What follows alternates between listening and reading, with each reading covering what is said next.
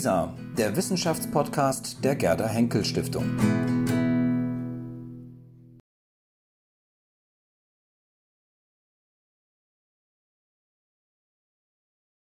So, meine Damen und Herren, jetzt können wir loslegen, sodass das Startsignal dieses orangefarbene Licht war. Ich begrüße Sie ganz herzlich zur Diskussion Klimakrise Kunst mit Antje Boetius, die ja eben schon als Überraschungsgast mitgewirkt hat für diesen kurzen Einblick in Anthropos Tyrann äh, von Alexander Eisenach. Ähm, Antje Boetius, glaube ich, brauche ich nicht ganz lange vorstellen, ähm, denn ich müsste jetzt einmal runterrattern mit all was an Preisen und besonderen Auszeichnungen die Meeresbiologin Antje Boetius ausgezeichnet ist. Ähm, ich will jetzt keine Fehler machen, weil ich nicht weiß, ob ich es ganz vollständig hinbekomme.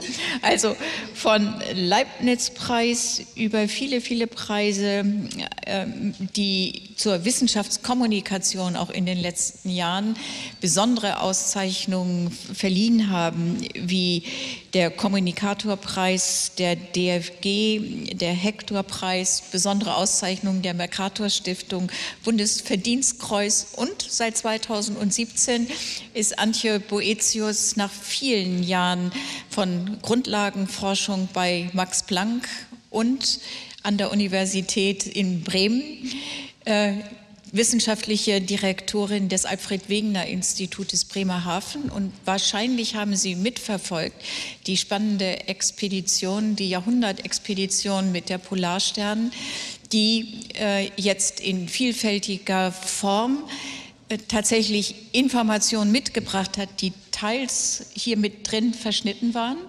Stimmt das? Oder ja, Bildern. Bilder waren da drin verschnitten, das. sodass es ja tatsächlich mit äh, apokalyptischen Ergebnissen äh, eine Rückkehr gab, die nahtlos eigentlich anschließt an das, was jetzt als ganz kleiner Einblick geboten wurde, auch in diesem Ausschnitt. Du hast den schönsten Preis vergessen, Sabine. Ich bin ein ganz frisches, junges Mitglied in der BBAW. In der BBAW, um Gottes Willen.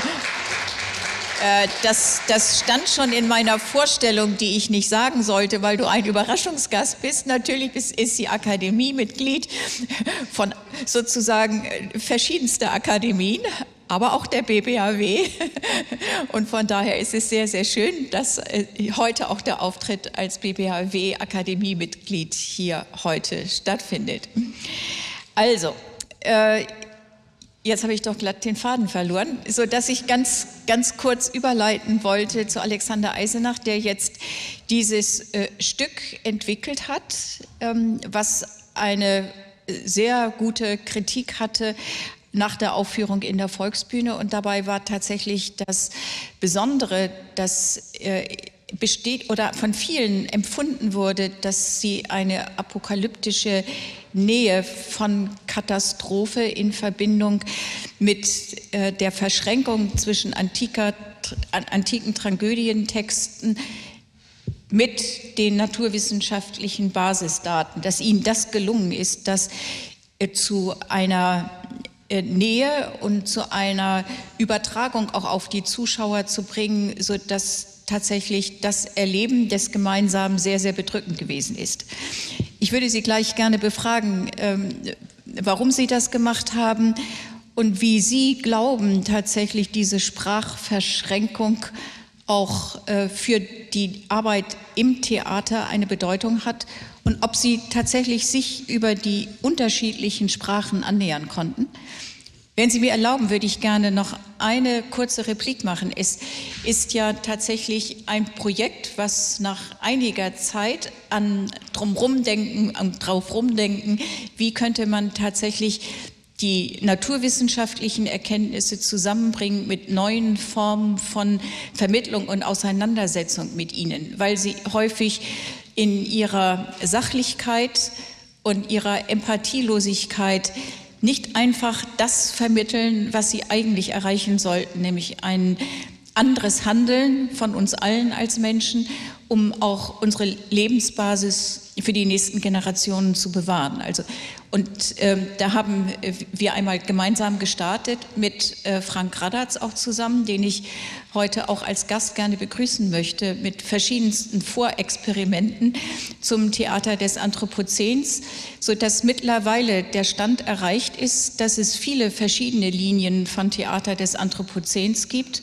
Einerseits die, die jetzt aus äh, den Erfahrungen und ersten Versuchen zu einem Theater des Anthropozäns in der Humboldt-Universität entstanden sind. 2020 hat eine Aufführung zu, mit dem Titel Requiem für einen Wald äh, stattgefunden. Und es gibt jetzt eben viele andere neue Dinge, wie das, was Sie gemacht haben. Das war jetzt die lange Einleitung und der Bogen, so das, was ich, worauf ich eigentlich hin wollte, dass es ein schrittweises Lernen ist und das, was Sie jetzt vorgelegt haben, eine ganz besondere Verbindung unter auch Integration dieser filmischen Sequenzen und des 360-Grad-Blickes ermöglicht. Aber vielleicht sagen Sie mal, wie Sie meinen, dass Sie tatsächlich auch äh, die unterschiedlichen Sprachkulturen haben verweben können. Ja, vielen Dank erstmal. Danke auch, dass äh, wir heute hier sein dürfen in der Akademie der Wissenschaften mit äh, einem kleinen Ausschnitt aus unserem, ja, oder aus, mit einem gelesenen Ausschnitt aus der Inszenierung ähm, die ja damals äh, auch in Pandemiezeiten stattgefunden hat, als ein Livestream, als ein Livestream, der in 360 Grad standfand, stattfand, wo man sozusagen als Zuschauer in der Mitte der Drehscheibe der Volksbühne verortet war und die SpielerInnen quasi um sich herum hat agieren sehen und selber die ganze Zeit seinen Blick wählen konnte in alle Richtungen. Das war, glaube ich, auch damals sozusagen so äh, ästhetisch formal ein ziemlich gewagtes Experiment, was auch ziemlich lange technisch an einem sehr, sehr seidenen Faden hing äh, und dann glücklicherweise äh, gut gegangen ist. Es gab damals die Idee, ähm, den Ödipus zu machen, weil es an der Volksbühne eine Überschrift auch der Spielzeit gab, ähm, die Antike lauten sollte im weitesten Sinne, Auseinandersetzung mit Antike. Und ähm, ich kannte eben angesprochen Frank Radatz, den Dramaturgen von der gemeinsamen Arbeit am Berliner Ensemble und hatte über dieses Theater des Anthropozän an der Humboldt-Universität gelesen und wusste, dass äh, es einen Text von Frank gibt zum Thema Ödipus und das Anthropozän und fand das einen unglaublich spannenden Gedanken. Das war der Gedanke eigentlich zu sagen, die ähm, Tragödie des Nichtwissens und des Erkennens am Schluss ist eigentlich unsere Tragödie.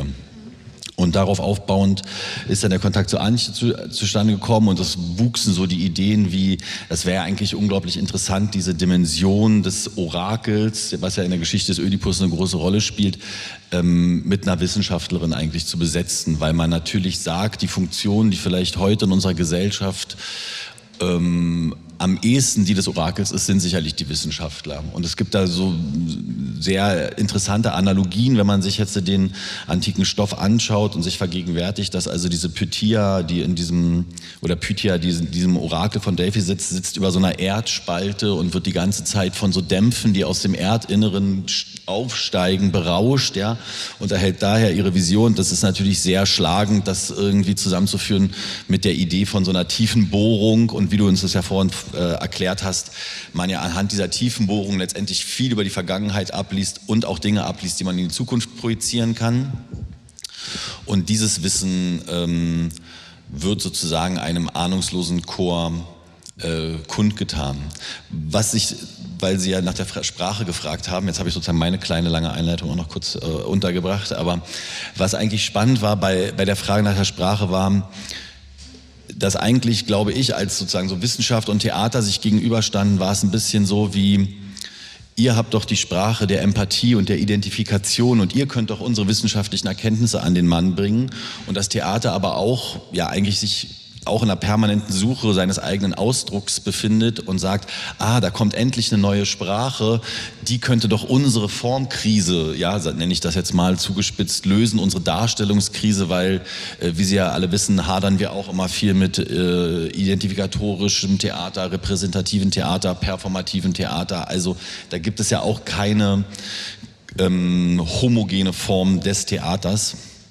Und was dann in dem Austausch eigentlich entstanden ist, als das wirklich Interessante der, bei der sprachlichen Forschung ist, dass, diese, dass diese Sprachen wahnsinnig gut ineinander greifen, dass es in der Tragödie auch schon angelegt ist, weil es dort auch wenn man sich vergegenwärtigt, dass die ganzen Götter, die dort auftauchen oder die als Akteure auftreten, ja für eine damalige Gesellschaft nicht wie für uns heute, wenn wir das lesen, metaphorisch sind, sondern reelle Existenzen in einer Gesellschaft sind.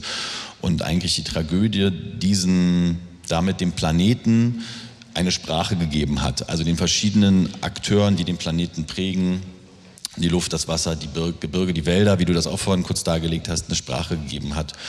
Und so gibt es schon immer den Versuch, glaube ich, ähm, in der Literaturgeschichte oder in der Kunstgeschichte zu versuchen, diesen unnennbaren Kräften des Planeten eine Stimme zu geben. So. Ich äh, fand das so spannend bei dieser Begegnung, die, die Frank vermittelt hat. Da haben wir da gesessen und äh, irgendwie Kaffee getrunken und dann Wein hier in Berlin. Und ich kam gerade von einer Veranstaltung.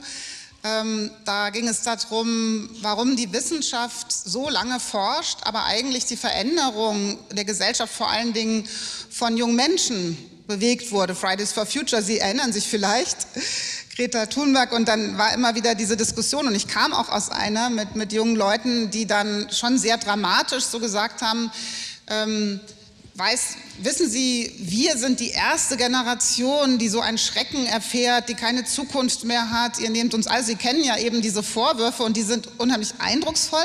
Aber ich hatte, als ich in diesem Dialog stand, tatsächlich auch an so Antigone-Dialog gedacht und an dieses Versagen auch tatsächlich, wie du es sagtest, Sabine, wir, wir haben eben eine Sprache, wir können beschreiben, dass der CO2-Gehalt hat sich schon verdoppelt ähm, in unserer Zeit, seitdem wir als Menschen auf der Erde sind, aber das tut nichts mit einem. Und aber der Vorwurf von jungen Leuten, also sagen wir mal der Antigone-Generation, die sich hinstellt und sagt, äh, ihr habt uns alles genommen, ihr habt uns die Zukunft geklaut, die ist so eindrücklich, dass sich tatsächlich etwas bewegt. Und diese Suche nach Sprache, die aber natürlich nicht neu ist, das wird ja nicht gerade erfunden, sondern wie alt ist das Stück eigentlich und wie alt ist der Vorwurf einer Generation an die andere, dass sie einen Fluch vermittelt und überschreibt, das hat mich absolut interessiert, dass man aus einem klassischen Text unseren modernen Dialog wiederfindet. Und äh, das war für mich das Wertvolle an dieser Auseinandersetzung mit dem Text. Ich meine, es tauchte ja in, äh, jetzt auch als eingesprochener Satz so sinngemäß auf, die Sprache der Tragödie, der Tragödie spürt die Katastrophe und spricht für die Natur. Das ist ja für eine Naturwissenschaftlerin eine ziemlich, äh, ziemlich schräger Bogen, oder?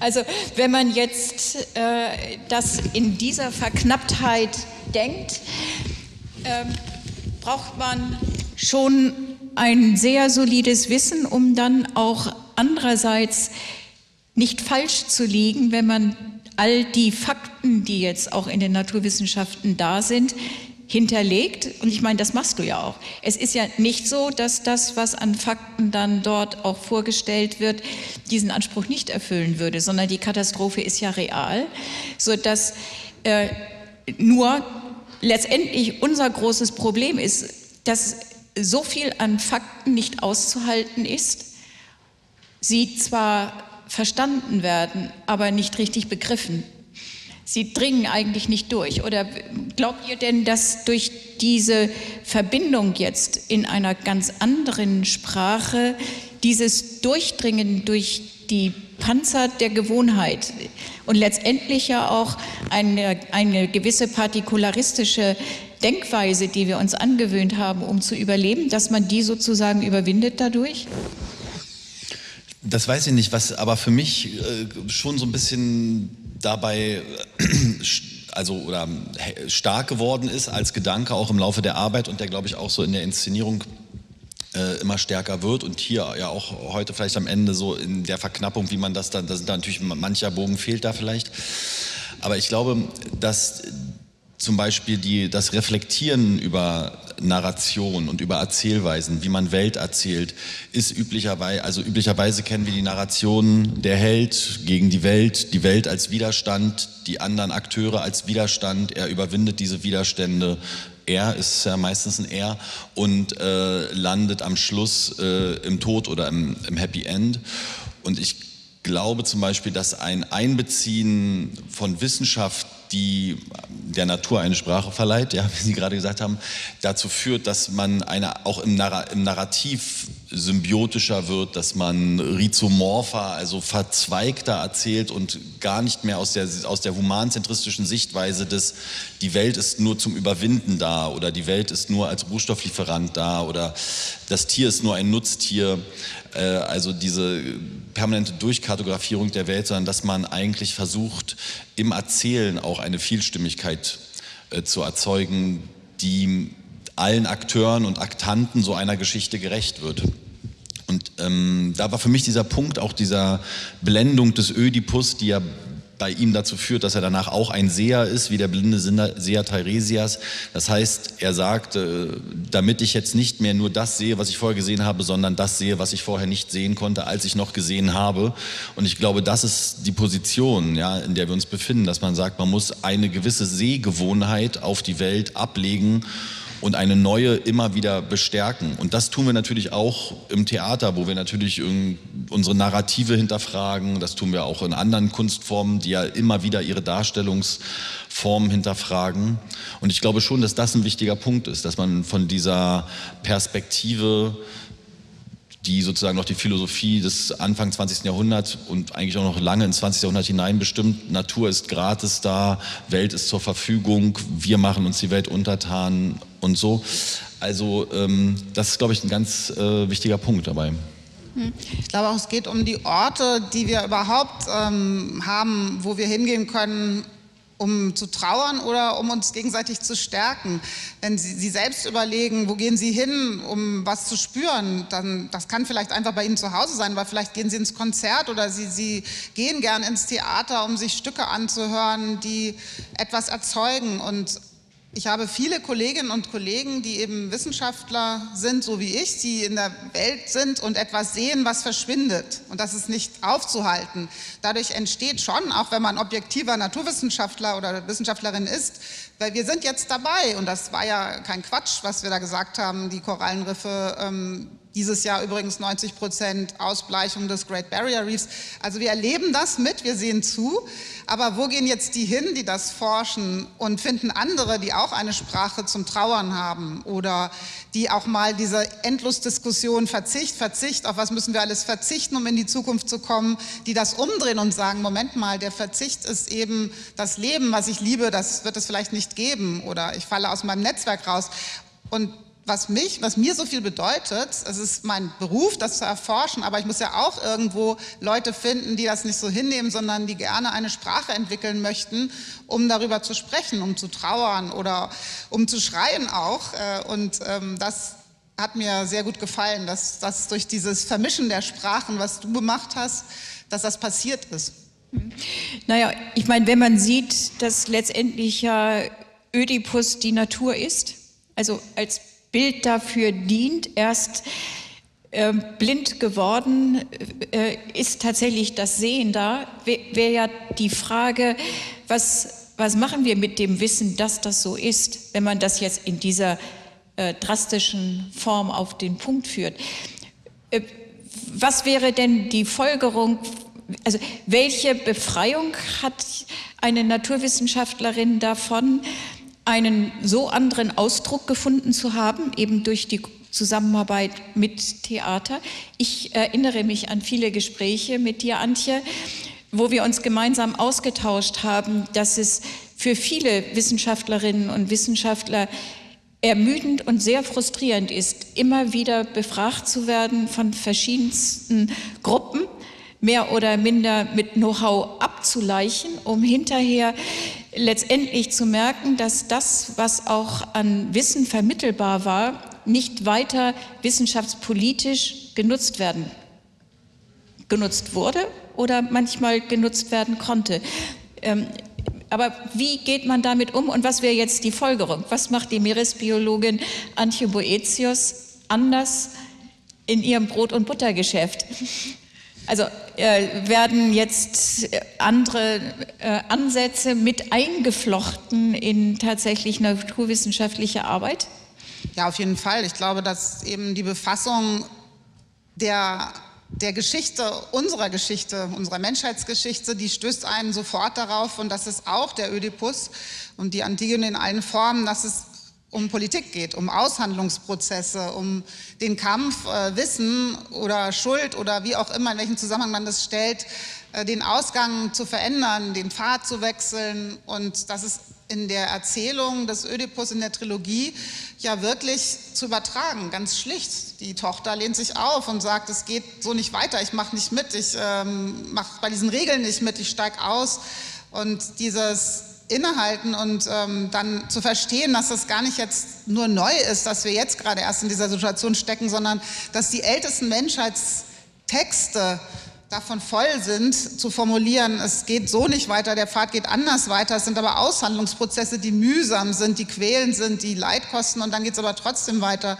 Das, also mir persönlich tut es einfach gut zu wissen, es ist ein Teil vom Menschsein. Naja, und es ist schon äh, ja auch eine andere Aufgabe für Wissenschaft.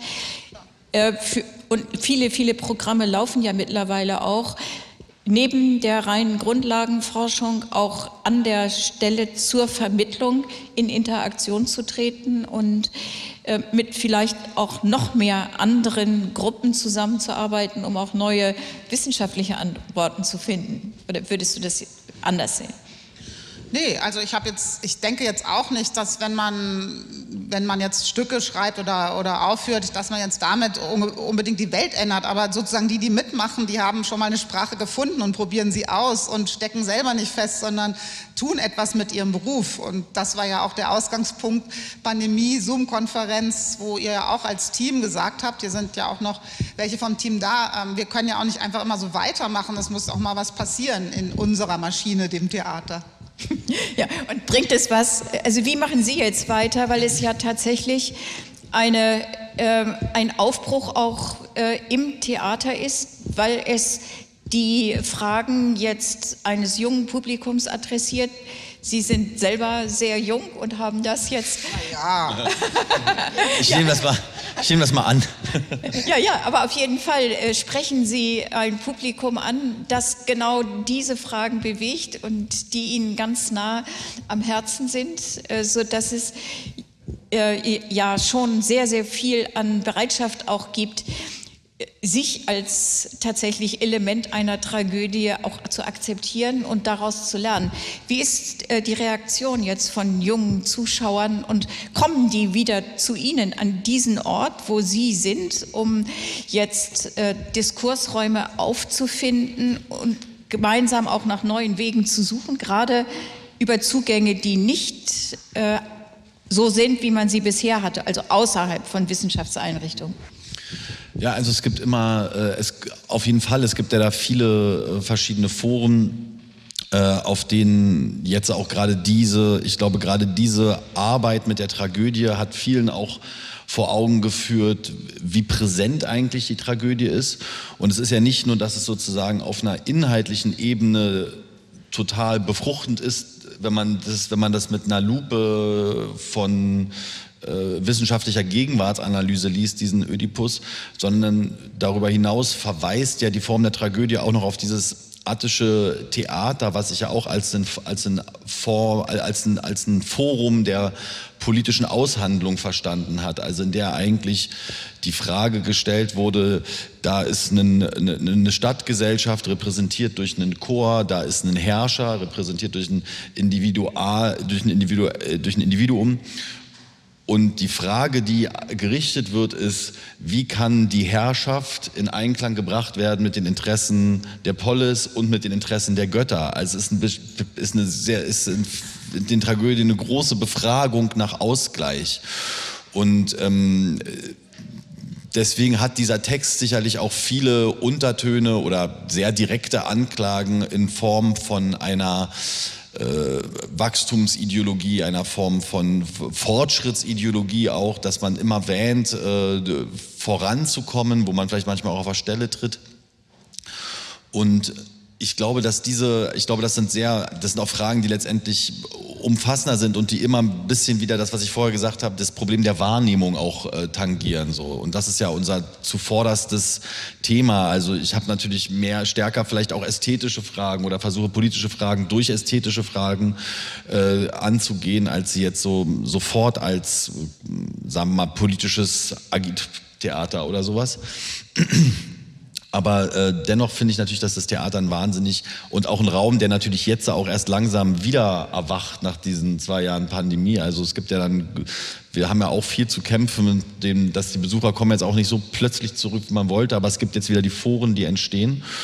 Und ähm, ja, ich glaube, es ist, äh, es ist wichtig, dass wir natürlich diese Themen immer wieder, da, immer wieder da reintragen. Es ist aber auch wichtig zu verstehen, wie Antje auch vorhin gesagt hat, das ist ja nichts, es ist, es ist wichtig, auch das zu entdecken in Texten, die existieren oder Texte so zu lesen, dass sie uns was sagen können, dass wir sozusagen nicht in musealen Darstellungsweisen erstarren, sondern dass wir versuchen, ja, uns wirklich als Teil dieser Tragödie zu begreifen, wie Sie gerade gesagt haben. Ja, das ist ja ein sehr, sehr gutes Bild eigentlich dafür.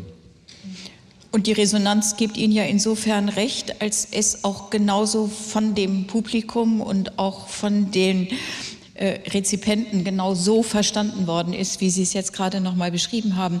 Und wir hatten ja in unseren Anfangsdiskussionen zu Theater des Anthropozäns ganz ursprünglich mal äh, sowas wie eine Humboldtsche Bühne zur Diskussion der Wechselwirkung zwischen den Elementen von Natur und Gesellschaft vor Augen gehabt. Und in der Tat ist es in, dem, in den Diskussionen mit jungen äh, Studierenden und äh, Wissenschaftlerinnen und Wissenschaftlern ein drängendes Bedürfnis, anders auszuhandeln außerhalb der eigenen Wissenschaft, wie eigentlich die Dinge so miteinander verbunden sind, dass äh, der nicht materiellen Welt auch eine Rolle zugestanden wird. Also weiß ich was, äh, auch der Korallen sind ja lebend. Aber ich wollte sagen, die, der unsichtbaren materiellen Welt. Un ja, genau. ja, also das ist tatsächlich, ähm, ja, Sie sagten jetzt, die, der Diskurs zwischen ähm, den, den verschiedenen Ebenen der äh, antiken Tragödie miteinander verhandeln, also sowohl die Götterebene als auch die Polis und die anderen Elemente, während hingegen in der Übertragung auf ähm, jetzt die heutige wissenschaftliche Welt den Organismen eine Rolle oder der Natur ähm, einen Mund und eine Sprache gegeben werden könnte, um deren Ansprüche klarer zu formulieren, um sie einfach bewusst zu machen für äh, jetzt unsere Verletzungen auch gegenüber ihnen. Ja, und das ist ja eben die große Frage, die uns alle angeht. Was bewahren wir eigentlich? Das ist natürlich auch ein Akademiethema. Hier wird gearbeitet über Archive, über von Texten, von Menschen, die was gedacht haben, was aufgeschrieben haben, was in Poesie verwandelt haben, was äh, Zeichen der Zeit war und ist. Und wir als Menschen, das macht uns aus, äh, dass, dass wir Dinge weitergeben in diesem Bewahren. Wir haben eben uralte Texte, tausende von Jahre alte Zeichen, Symbole, die in diesem, für diesen ewigen Aushandlungsprozess stehen. Und äh, merkwürdigerweise gelingt es uns ganz gut, Musik und, und Text zu bewahren und weiterzugeben und auch das, das Lebendige daran wachzuhalten und zu entdecken. Aber wir haben das noch nicht geschafft mit der Natur, obwohl sie auch ein Teil vom Menschsein ist, wie langsam immer weiter rauskommt. Und das beschäftigt mich und viele andere Forschende und gerade hier auch in Berlin, Naturkundemuseum, ganz verschiedene Akteure hier in Berlin, Brandenburg auch, beschäftigen sich mit dieser Frage, was, wie geht das eigentlich? Eigentlich, wenn wir ein Netzwerk haben von Musik, von Texten, von Symbolen, was wir bewahren, warum gelingt uns das eben nicht mit unseren Netzwerken zum anderen Leben? Warum verlieren wir das Netzwerk schneller als vielleicht äh, die Musik? Das ist ein großes Thema, ein übergreifendes Thema, aber das ist wirklich wert, sich darüber Gedanken zu machen und sich das zu überlegen. Wie, wie funktioniert das oder was haben wir für Orte der Bewahrung? Ist das dann der Zoo oder ist es das Museum? Und ähm, das, ja, da, da hat mir in der Arbeit auch wirklich gut gefallen, einzutauchen, auch in den Zeitscheiben, in denen der Ödipus als Text existiert. Der ist ja mehrfach übersetzt. Du hast ein Stück Hölderlin dazu gepackt. Es gibt auch den Brecht-Text natürlich. Und wenn man diese Zeitscheiben sieht und sieht, wie Texte sich auch in, durch die Zeit verändern, in dem jeweiligen Aushandlungsprozess, dann ist er jetzt wieder ein Stück moderner geworden. Und äh, genau das wünschen wir uns eben auch für die Sprache der, der Wissenschaft in Bezug auf unsere Beziehung zu anderen Lebewesen. War das Ihre Absicht, den in dieser Art und Weise zu modernisieren? Ja, modernisieren finde ich immer ein bisschen so ein schwieriges Wort. Das wirkt, das wirkt dann immer so. Ab, ja, ich würde sagen, man, das waren, das, äh, ich hatte schon irgendwie so das Gefühl, man müsste diese Tragödie wie nochmal schreiben. Ja, also, ich habe es auch so verstanden. Ja, also sozusagen. Äh, dass man jetzt nicht sagt, okay, wir machen jetzt eigentlich, suchen wir uns mal eine Übersetzung aus, machen die mal und an der Stelle machen wir mal noch einen Fremdtext, sondern es ist eigentlich, als ich es damals gemacht habe, habe ich versucht, so diese Struktur ein bisschen zu verstehen. Dann haben wir gedacht, lasst uns doch den Zuschauer als den Ödipus adressieren und haben diesen Chor, und dann habe ich aber eigentlich diese Chortexte neu geschrieben. Sie haben, sie haben natürlich noch Versatzstücke aus der Übersetzung von ähm, Kurt Steinmann, es kam später noch äh, wie du sagst, Hölderlin-Texte auch aus dem Eremiten in Griechenland rein. Es gab noch einen großen Text über, äh, neu, über, eine, über eine Neurowissenschaftlerin, die selber einen Schlaganfall hatte und von diesem Schlaganfall berichtet, in so einer Art TED-Talk sozusagen und eigentlich von innen heraus beschreibt, wie sie, wie sie zwischen den beiden Gehirnhälften hin und her switcht und wie sie halt in dem Moment ähm, wenn sie sich nur in der linken oder rechten, das weiß ich jetzt wieder nicht, weil ich mich nicht so gut auskenne, also äh, auf einmal spürt, dass ihre Körpergrenzen enden, dass sie sich auf einmal sozusagen floating im Raum wahrnimmt und auf einmal ein Sensorium hat für den Raum um sich herum und befreit ist sozusagen von ihren von, von den Grenzen ihres, ihrer Individualität. Und das fand ich unglaublich spannend und auch, als, wenn man für, für den Gedanken, dass der Ödipus so sein, ähm, äh, äh, durch, das, durch, die, durch die Selbstblendung in einen anderen Wahrnehmungszustand von Welt auftaucht, ja, dass er sozusagen andere Dinge wahrnimmt. Und das, weil wir gerade da kurz waren, das finde ich schon sehr, sehr interessant, dass man eigentlich sagt, so, es ist schon alles eine materielle Welt, die ist sozusagen uns nur verschlossen und unsichtbar. Und das ist, wenn man diese alten Stücke liest, ist man ja auch geneigt, vieles davon als Göttergesetz und als starke Symbolik oder sagen wir mal als Metaphysik wahrzunehmen. Ja. Aber vieles davon hat einen sehr, sehr realen Hintergrund. Mir fiel das neulich auf, weil ich gerade sozusagen die Fortsetzung vorbereite, Antigone. Und da gibt es ja das berühmte äh, Begräbnisverbot von Kreon, der also verbietet, dass der, dass der Bruder von Antigone begraben wird. Und das Recht der Götter ist es aber, also das Recht des Planeten, dass Tote begraben gehören. Und es gibt dann später eine Szene zwischen Teiresias, dem Seher, und Kreon, wo er ihm sagt, wenn der nicht begraben wird, die Vögel tragen überall die Leichenteile hier rum und hier bricht Pest aus in der Stadt. Also eigentlich hat das Begräbnisverbot einen hygienepolitischen Hintergrund. Ja, also es ist nicht unbedingt nur, die Götter müssen zufrieden sein, deswegen müssen alle begraben sein, sondern es hat auch, ist eine sanitäre Maßnahme sozusagen. Ja, und das finde ich, und ich glaube, wenn man die Stücke öfter auf diese materielle Wahrheit auch abklopft und es nicht sozusagen sagt, ja gut, das ist eben Götterrecht, das ist eben so, sondern das hat einen Grund, dass es diese Götterrechte gibt, weil es sehr, sehr ähm, ich habe dann, ich, das war was, was ich wirklich erfahren habe während dieser Arbeit, weil ich hatte auch immer diese Vorstellung, wie man das in der Schule lernt man ja so, dass man sagt, die alten Griechen wussten nicht, woher der Blitz kommt, deswegen haben sie sich einen Gott ausgedacht, der den Blitz macht. Aber dass es weniger darum geht, als darum, der Blitz braucht eine Stimme, ja, damit wir mit ihm verhandeln können, darüber, wie wir äh, verhindern, dass er bei uns einschlägt oder sowas. Oder wie wir uns absichern dagegen, dass er einschlägt, etc. Das fand ich un unheimlich spannend und ich glaube, das war eigentlich das, was dazu geführt hat, auch, dass man diesen Text naja, vielleicht dann doch modernisieren konnte oder sagen wir in etwas, dass man ihn ableiten konnte, würde ich sagen, in eine neue Tragödie. Ja, vielleicht ist Transponieren ein besserer Transponieren Begriff. ist ein sehr schöner Begriff. Ja. Able ableiten wäre jetzt so mathematisch, transponieren ist natürlich ein bisschen künstlerischer. Ja. Ja. Wie geht es mit diesen gemeinsamen Orten weiter und äh, wen, wen würdet ihr einladen, mitzumachen, äh, neue Formen des Theaters, des Anthropozäns weiterzuentwickeln, äh, hier viele einzuladen, diese, diese anderen Interpretationen von etwas Bekanntem und vielleicht auch Unbekanntem nochmal neu zu interpretieren und auf das Hier und Jetzt zu beziehen. Also zu welchen Orten geht man dann? In die Volksbühne?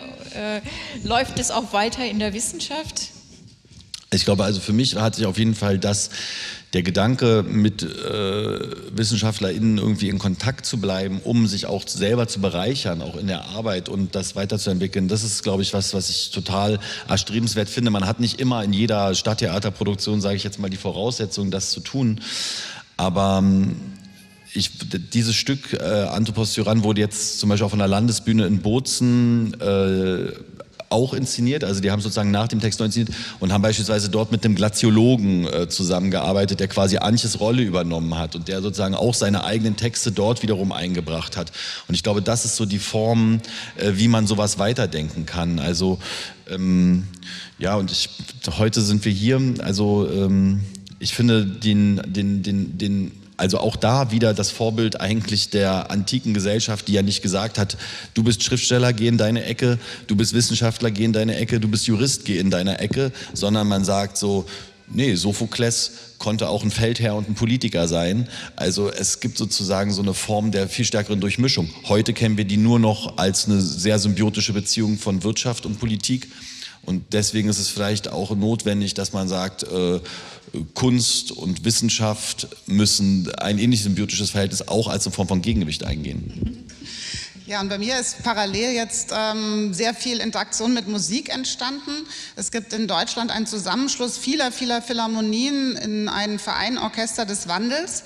Und die haben sich mit uns in der Helmholtz Klimainitiative befasst und jetzt spielen in Deutschland viele Philharmonien mit Klimawissenschaftlern treten sie auf und machen klassische Musik und die, die Wissenschaftler, Wissenschaftlerinnen kommen dazu und werden von den Orchestern eingebunden in vielfältiger Form. Das bleibt jedem Orchester selbst überlassen. Ich hatte eine, mehrere Auftritte wo es eigentlich darum ging, dass man Daten wie Noten behandeln kann und ähm, das hören kann, ähm, wenn es schief geht mit dem CO2-Anstieg oder den Temperaturen. Andere haben sozusagen vom Orchester selbst einfach nur die Bitte, über das Holz der Musikinstrumente zu sprechen, was zu gefährdeten Arten gehört, um dann Aufmerksamkeit drauf zu legen, dass die Instrumente, die wir Menschen nutzen, um Musik zu bewahren, unter Umständen irgendwann auch nicht mehr sein werden. Also es gibt ganz große Vielfalten von Formen und da ist eben Musik die Sprache und äh, das ist auch eine fantastische Interaktion. Was mir aber gerade besonders viel Freude macht, ist ganz ins Fiktive zu gehen und äh, mit im Fernsehen einfach nur eine Abenteuerserie äh, zu nutzen, um Wissenschaftlerinnen, die Meeresforschung betreiben, um die richtige Actionheldin und Heldin werden zu lassen und, und, gegen das Böse zu kämpfen, was natürlich der Mensch selbst ist und dann äh, Ungeheure, Ungeheuer aus der Tiefsee zu Hilfe zu rufen und all solche Sachen. Also sozusagen mal die Erzählung ganz umzudrehen und ähm, in, der, in Science Fiction, in einer vollständigen Utopie, aber die Wissenschaft einzuweben, das macht mir auch gerade viel Spaß. Kommt nächstes Jahr raus, äh, die Verfilmung von, des Schwarms äh, von Frank Schätzing, war mal ein Bestseller, ist ein bisschen in äh, Vergessenheit geraten, aber jetzt wird es wieder neu belebt und da sind so viele Dinge passiert, so viel ist los da draußen in der Welt, was man verweben kann in die Fiktion, ähm, das ist auch eine feine Sache. Ja, da sind wir sehr gespannt und der, äh, das, das Buch ist sehr bekannt von Frank Schätzing und in, in der Tat diese Verbindung mit der Comicwelt ist äh, eine sehr leicht zugängliche, die wir ja schon mal erprobt hatten, auch im Humboldt-Jahr, um äh, das Hier und Jetzt zu konfrontieren mit den alten Stichen und Darstellungen von Expeditionen aus der Vergangenheit. Und äh, jetzt seitens der Humboldt-Universität ist aus diesen ersten Ansätzen des Theaters des Anthropozäns, wo es insbesondere um den Wald ging, äh, studentische Expeditionen entstanden, die miteinander ein Arboretum der Zukunft unter Klimabedingungen entwickeln wollen in Berlin, um äh, für Bäume in dem Hier und Jetzt und unter diesen Bedingungen äh, die städtische direkte Urbanität noch mal anders auch zu begrünen und zu erhalten. Das ist jetzt nichts Neues, aber dennoch ähm, insofern anders, als man heute ja auch andere Gewissheiten hat, äh, wie sich auch das Stadtklima entwickeln wird. Also insofern toll, dass es ein Theater des Anthropozäns gibt. Herr Radatz, äh, schön, dass Sie da sind und der äh, Mitentwickler mit vielen anderen äh, gemeinsam äh, gewesen sind, dass es weiterlebt in verschiedensten Variationen. Ganz, ganz viel Glück, Herr Eisenach und äh, Antje, viel Glück und Erfolg und viel Zustrom für alle Besonderheiten neuer Formen von Kommunikation über Meeresbiologie. Vielen Dank. Sabine. Dankeschön.